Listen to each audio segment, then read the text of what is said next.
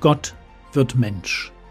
Leben und Lehre des Mannes, der Retter und Richter, Weg, Wahrheit und Leben ist.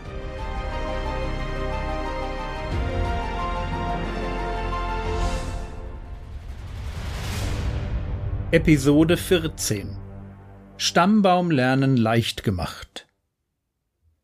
Der Prolog liegt hinter uns und ich habe euch versprochen, dass wir uns chronologisch durch die Evangelien hindurch bewegen. Wir kommen also jetzt zu der Art von Texten, die den meisten Christen, mich eingeschlossen, erst einmal völlig unnötig vorkommen. Sind sie natürlich nicht.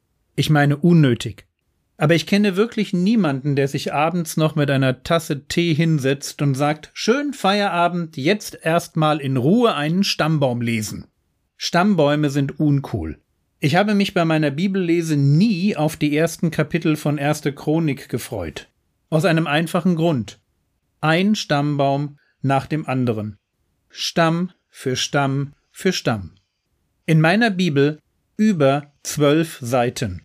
Und doch gehören Stammbäume zur Bibel und auch zum Leben Jesu.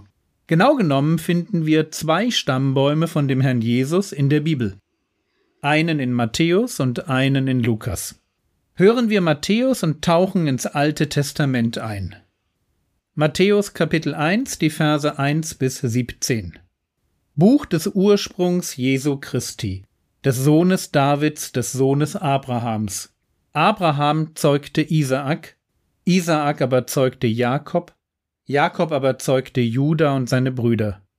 Juda aber zeugte Peres und Serach von der Tamar. Peres aber zeugte Hesron, Hesron aber zeugte Ram. Ram aber zeugte Aminadab. Aminadab aber zeugte Nachschon. Nachschon aber zeugte Salmon. Salmon aber zeugte Boas von der Rahab. Boas aber zeugte Obed von der Ruth. Obed aber zeugte Isai. Isai aber zeugte David den König. David aber zeugte Salomo von der Frau des Uriah. Salomo aber zeugte Rehabiam, Rehabiam aber zeugte Abia, Abia aber zeugte Asa. Asa aber zeugte Josaphat. Josaphat aber zeugte Joram. Joram aber zeugte Usia. Usia aber zeugte Jotam. Jotam aber zeugte Ahas. Ahas aber zeugte Hiskia. Hiskia aber zeugte Manasse. Manasse aber zeugte Ammon. Ammon aber zeugte Josia. Josia aber zeugte Joachim und seine Brüder um die Zeit der Wegführung nach Babylon. Nach der Wegführung nach Babylon aber zeugte Joachim Shealtiel, Shealtiel aber zeugte Babel. Serub Babel aber zeugte Abihud, Abihud aber zeugte Eliakim, Eliakim aber zeugte Assur, Assur aber zeugte Zadok, Zadok aber zeugte Achim, Achim aber zeugte Eliud, Eliud aber zeugte Eleazar, Eleazar aber zeugte Matan. Matan aber zeugte Jakob. Jakob aber zeugte Josef, den Mann Marias, von welcher Jesus geboren wurde, der Christus genannt wird. So sind nun alle Geschlechter von Abraham bis auf David vierzehn Geschlechter und von David bis zur Wegführung nach Babylon vierzehn Geschlechter und von der Wegführung nach Babylon bis auf den Christus vierzehn Geschlechter. So, das war jetzt nicht furchtbar spannend, allerdings ist die Zusammenfassung in Vers 17 überraschend. Überraschend, weil sie nicht stimmt.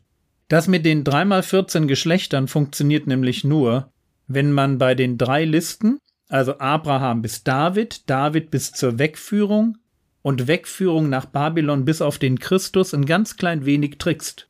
Abraham bis David funktioniert gut mit 14, die zweite Liste startet mit Salomon und endet mit Joachim. Die dritte Liste aber muss wieder mit Joachim starten, sonst kommt man mit Jesus nicht auf 14. Und noch etwas fällt auf, es fehlen Könige. Es gab zwischen David und Joachim noch mehr Könige. In dem Stammbaum gibt es zwei Sprünge. Zwischen Joram und Usia fehlen drei Könige und übrigens auch die einzige Königin von Juda. Und ein kleinerer Sprung ist am Ende zwischen Josia und Joachim. Dort fehlen zwei Könige. Frage: Ist so etwas erlaubt? Also Matthäus scheint das so zu sehen. Und wie mir scheint, seine Leser auch. Und das ist umso erstaunlicher, weil Matthäus sein Evangelium für eine jüdische Zuhörerschaft schreibt. Er kann also davon ausgehen, dass er Leute vor sich hat, die die Reihenfolge ihrer Könige kannten. Es ist extrem unwahrscheinlich, dass Matthäus auch nur im Ansatz dachte, er könne seine Leser täuschen. Genauso unwahrscheinlich ist es, dass er sich geirrt hat. Matthäus selbst war Jude. Was wir aber verstehen müssen, ist dies. Matthäus geht es bei dem Stammbaum nicht nur um die Tatsache, dass Jesus von Abraham und David abstammte, sondern es geht ihm auch um Merkbarkeit. Deswegen dreimal 14. Irgendwie jedenfalls. Und es war völlig normal, dass man bei Stammbäumen auch schon mal jemanden wegließ, dass man nur die Höhepunkte herausstellte. Der Stammbaum soll zeigen, woher ich komme, nicht zwingend mit wem ich alles verwandt bin. Matthäus tut also, was man damals von einem jüdischen Ahnenforscher erwarten konnte. Er zeigt uns die Herkunft des Messias.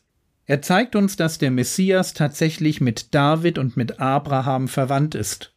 Und er zeigt das auf eine Weise, die man leicht lernen konnte. Mir ist natürlich klar, dass es kaum Christen gibt, die auf den Gedanken kommen, einen Stammbaum auswendig zu lernen.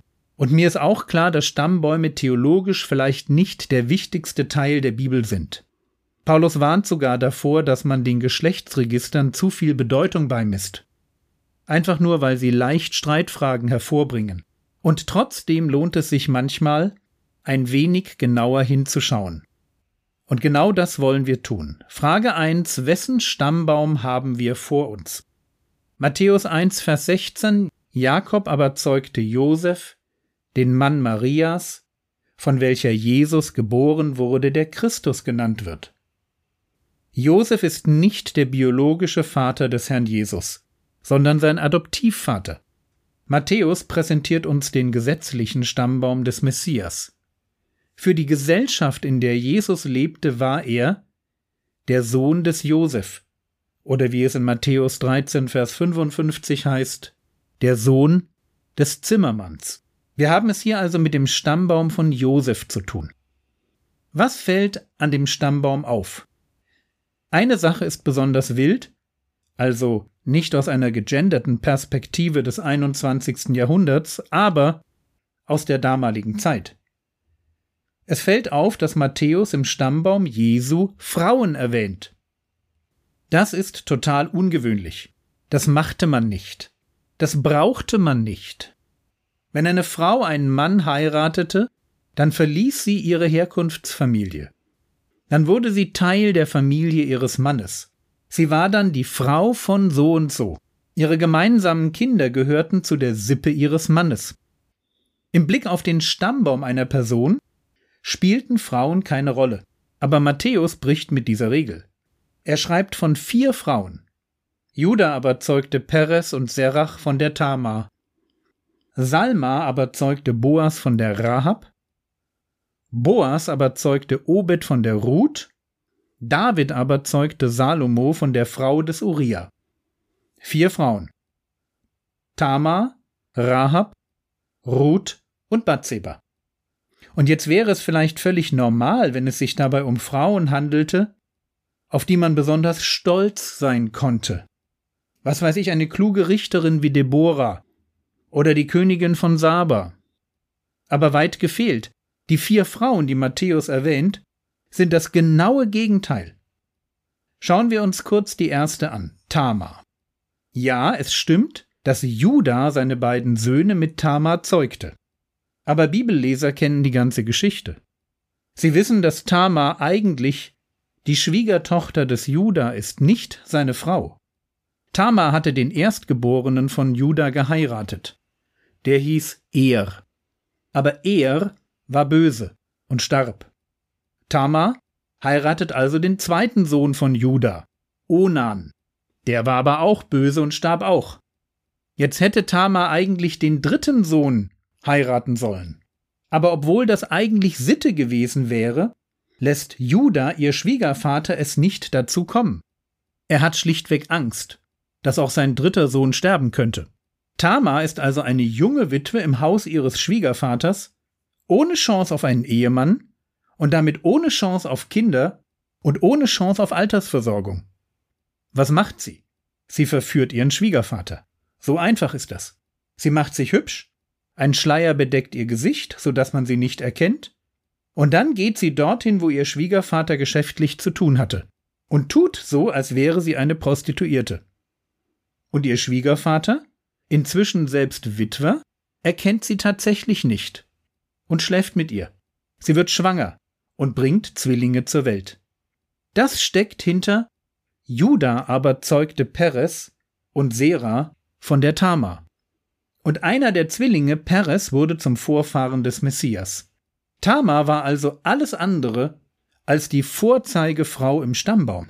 Oh ja, ich habe da diese Ur-Ur-Urgroßmutter. Die hatte was mit ihrem Schwiegervater, uneheliche Kinder, eine ganz wilde Geschichte, und wir sind so stolz auf sie. Nein, sind wir nicht. In jedem ordentlichen Stammbaum würde Tamar unter den Tisch fallen. Man würde sich für die ganze Geschichte schämen, Juda inklusive. Nicht so beim Messias. Er ist sich nicht zu fein für solche Verwandtschaft. Er weiß, wie wir Menschen sind, er kennt unsere dunklen Momente, wenn wir unaufrichtig sind, verschlagen oder einfach nur hoffnungslos. Und er wurde doch Mensch, um uns zu retten. Wir können und brauchen ihm nichts vorzumachen. Und keiner weiß das besser als Paulus, wenn er schreibt, 1. Timotheus Kapitel 1, Vers 15. Das Wort ist gewiss und aller Annahme wert, dass Christus Jesus in die Welt gekommen ist, Sünder zu retten, von welchen ich der Erste bin. Amen.